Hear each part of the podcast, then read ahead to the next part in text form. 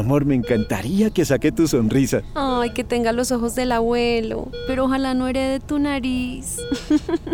No podemos garantizar a quién se parecerá, pero sí podemos garantizar su salud. Cuidarlos es tu mejor herencia. Conoce la ruta integral de atención que brindamos antes, durante y después del embarazo en famisanar.com.co. Vigilado Supersalud.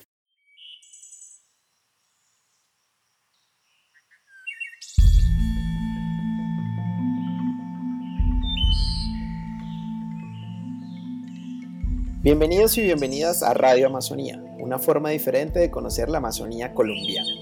Esta serie de podcast es producida por la plataforma de información y diálogo para la Amazonía colombiana, Vida Amazonía, una plataforma que desde la sociedad civil lucha por detener la deforestación.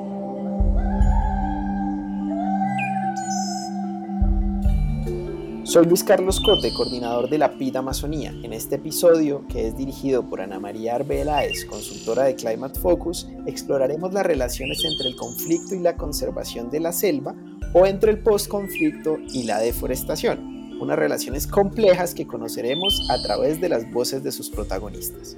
Bienvenida Ana María. Muchas gracias Luis por la invitación y eso esperamos, eh, poder seguir usando Radio Amazonía como un canal para transmitir las historias y las voces desde las regiones y también espero poder seguir contribuyendo a esta labor. Muchas gracias y sigan conectados con más episodios.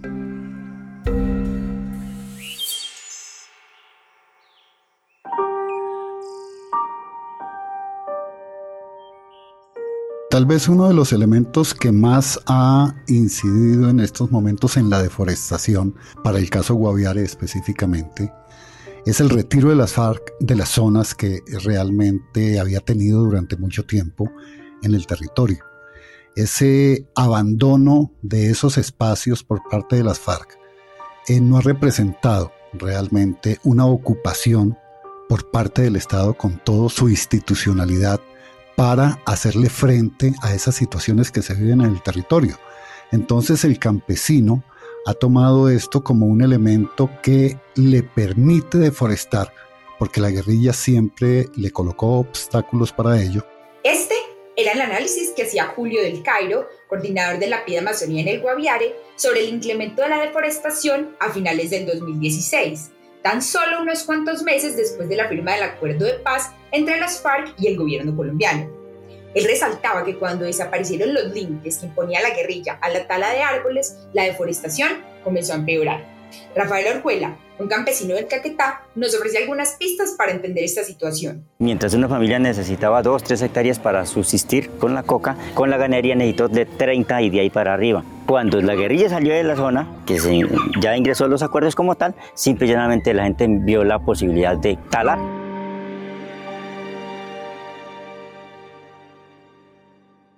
El aumento de la tala de árboles tras la firma del acuerdo de paz y la falta de presencia de las autoridades para asegurar el cumplimiento de las normas ambientales ponen en evidencia el vacío institucional que llenaban las FARC en esta materia.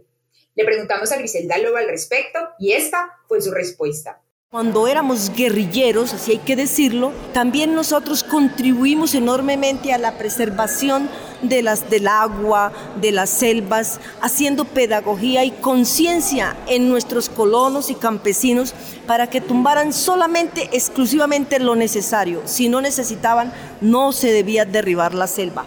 Pero además, vivimos en carne propia lo que fue la deforestación, cruzar días enteros por selvas que no había absolutamente nadie, podíamos hacerlo incluso hasta desnudos si queríamos, nos dimos a la tarea de pensarnos cómo, cómo pensarnos de que cada campesino en su espacio, en su finca, si tenía un rastrojo, cómo dividirlo para que sembrara en una parte y conservar la otra parte y tener, tener como mínimo 10, 15, 20 hectáreas, de acuerdo a su finca, tener siempre 10, 11, 15, qué sé yo, hectáreas de selva virgen en su tierra. Desde el territorio, la líder comunitaria Nelly Huitrago nos cuenta un poco más al respecto. La FARC era la que ordenaba porque ellos no permitían sino que cada fincario únicamente tumbara racionalmente. Es importante que tengamos en cuenta que los motivos de las antiguas FARC para limitar la tala de árboles no eran solamente ambientales. Conservar la selva también les permitía mantener posiciones estratégicas y ocultar sus campamentos. Sin embargo, desde su incorporación a la legalidad, el nuevo partido Comunes sostiene como una de sus principales banderas la lucha contra la deforestación. Escuchemos a Pablo Catatumbo, quien nos cuenta un poco más al respecto. Una de las principales banderas por las que luchamos en las FARC y ahora en la legalidad en, nuestro partido es por la conservación de la naturaleza. En Colombia tenemos uno de los más importantes pulmones del mundo y estamos viendo que durante muchos años, mientras nosotros tuvimos control de algunas zonas territoriales, eso se mantuvo en cierto sentido. Pero ahora hemos visto cómo se está arrasando con la selva. En lugares que son patrimonio de la humanidad como la serranía de Chiribiquete.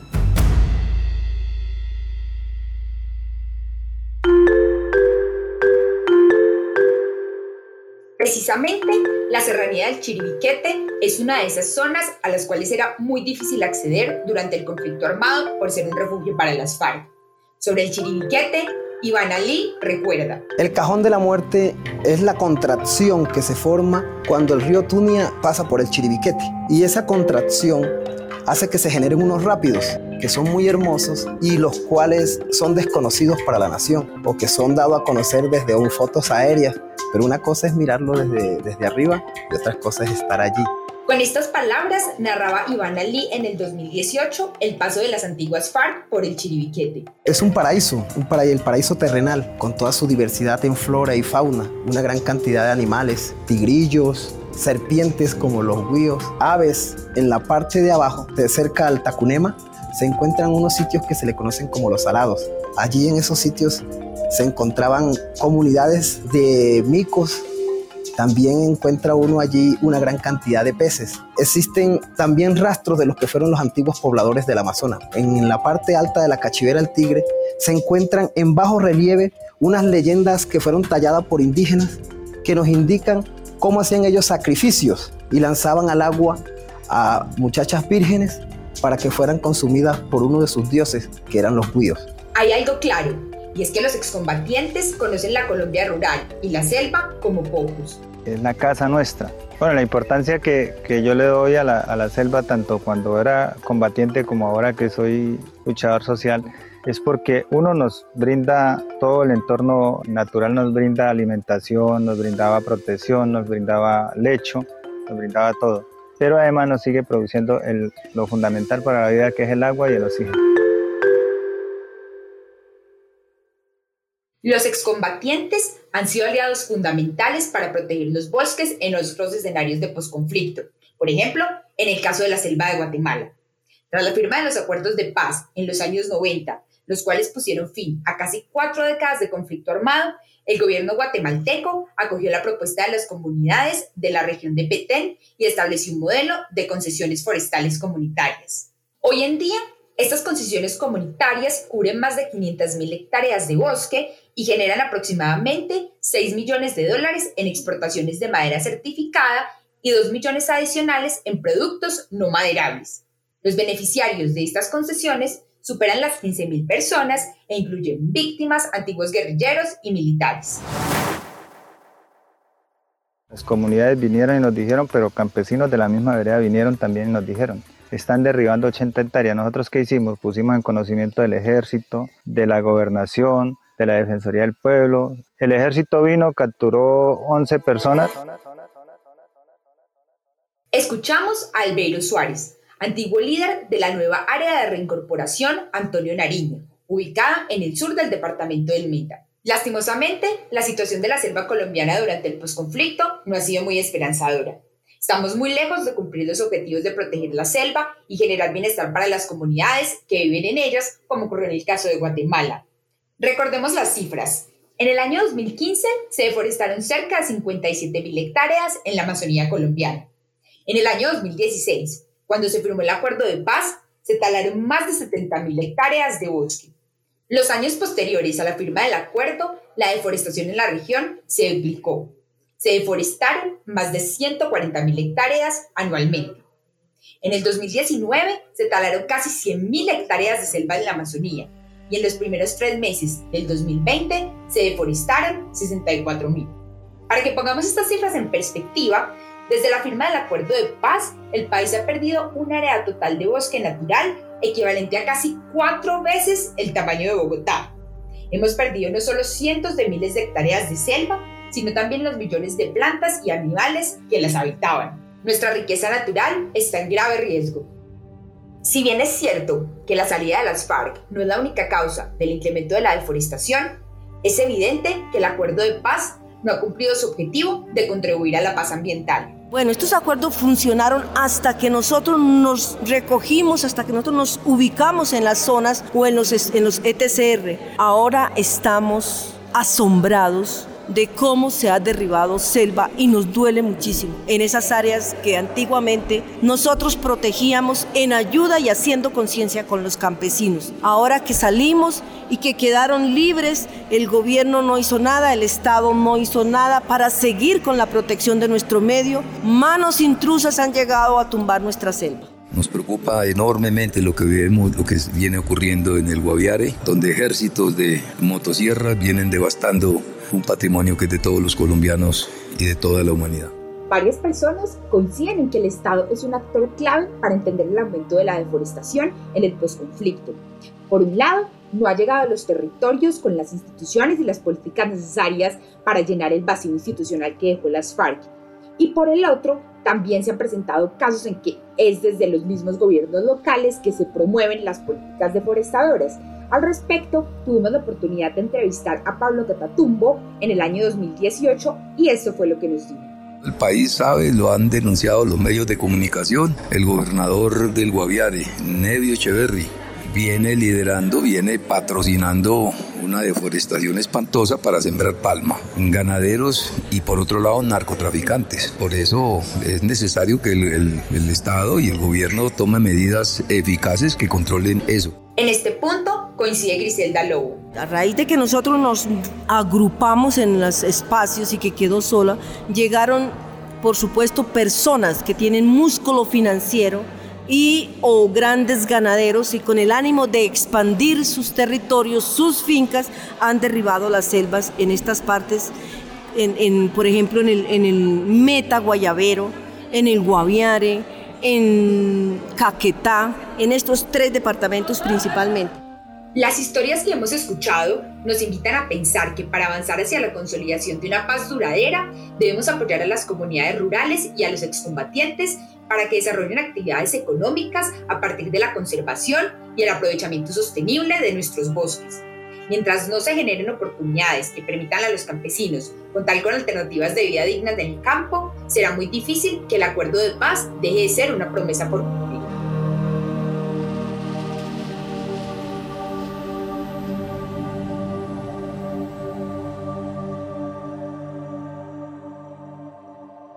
Lo principal es que nosotros no estamos muy conformes deforestando, no. El problema es que mientras no haya inversión social para estas regiones que desafortunadamente han sido abandonadas por el Estado y la única presencia estatal que tenemos son los militares, es muy difícil que haya un cambio de mentalidad de la gente.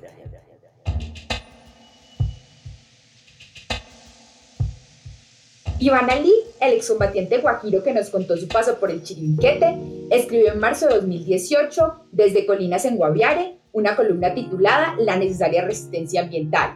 En ella resaltaba, en un proceso de paz ganamos todos, debería ser lo ideal, pero definitivamente las mayores ganancias hoy no son para los campesinos, que históricamente han sido olvidados.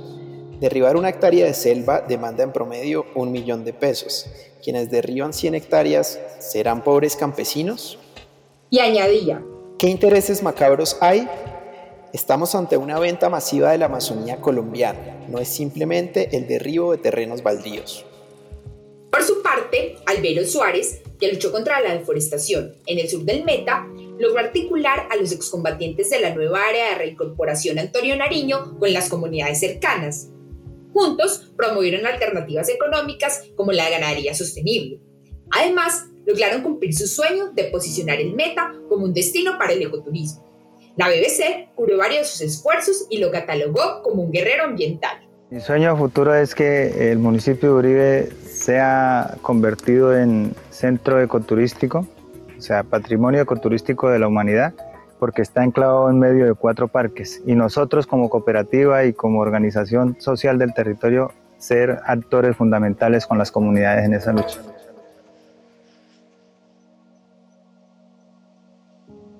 Lastimosamente, el pasado 16 de octubre, Albeiro fue asesinado junto con su escolta, el también excombatiente Luis Alexander Largo, en el sur del departamento del Meta.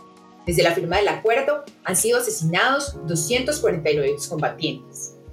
Unos meses después de escribir sobre la necesidad de una resistencia ambiental, Iván Ali renunció a su esquema de seguridad y junto con otros mandos medios de las antiguas FARC se unió a la disidencia liderada por Iván Márquez.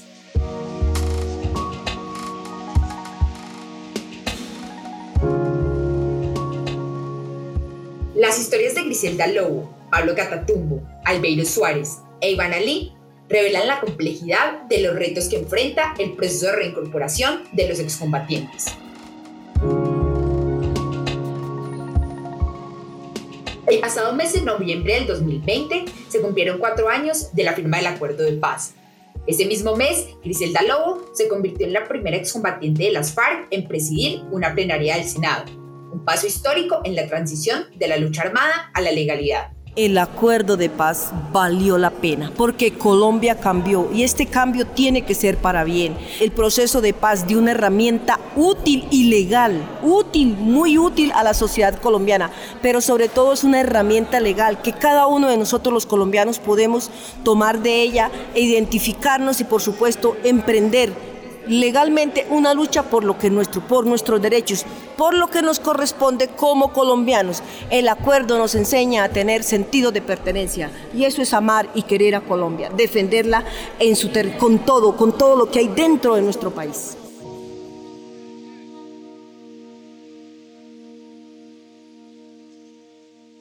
La firma del acuerdo de paz nos dio la valiosa oportunidad de avanzar hacia la consolidación de una paz ambiental que reconozca la importancia de la Amazonía y proteja a las comunidades y a las especies que habitan en ella. Desafortunadamente, hasta el momento, no hemos sabido aprovechar todo este potencial y por el contrario, la deforestación no da tregua. No se pierdan los siguientes episodios de Radio Amazonía para seguir comprendiendo lo que pasa con la deforestación en la Amazonía colombiana.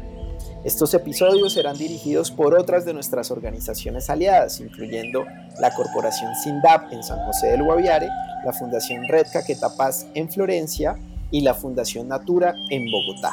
Para conocer más sobre la PID Amazonía pueden visitar nuestra página web pidamazonía.com y también nos pueden seguir en nuestras redes sociales como arroba Amazonía.